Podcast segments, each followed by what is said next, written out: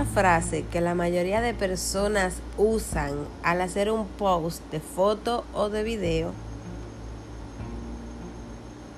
Ok, bien. Es como una base para luego hablar de lo que queremos decir. Con esto no digo que esté mal que lo hagan de esa forma, pero es que Dios no te quitó o te quita personas porque escucho conversaciones que tú no escuchaste. Es como una frase, vuelvo y digo, para entrar en materia. Pero no, no, no, Dios es Dios. Y antes de que vayas a hacer algo, ya Él sabe que lo pensaste, que lo meditaste y que hasta incluso se lo comunicaste a Él, pero que aún así decidiste hacer lo que querías. Y es ahí donde Dios te deja. Hágalo, hermana.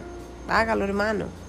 Y ya después te vas dando cuenta que las cosas eran como que las cosas no eran como parecías que podían ser o que parecías que eran de una forma y no era así. O que te precipitaste o no esperaste el prudente tiempo para hacer lo que querías o tenías que hacer. Ahí viene Dios en su inmensa misericordia y te mete la mano. Te dice te perdono, te hago que aprendas del error. Ya sé, ya, ya de ahí para allá tú sabrás lo que quieres seguir haciendo. Dios te perdona las veces que sean posibles y te ayuda y te acoge una vez más. Las veces que sean posibles. Pero cuidado y te agarra la venida de Jesús o la muerte en el relajo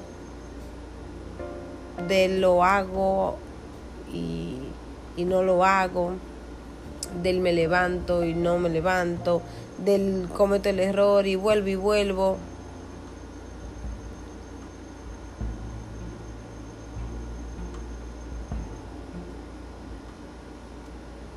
Él lo hago, él y me perdonas, vuelvo y lo hago y vuelves y me perdonas. Y sí, no es excusa tampoco, porque por más que sigamos, o por más que digamos, perdón, somos pecadores y todo el tiempo vamos a estar fallando hasta con la mirada, un pensamiento, etcétera.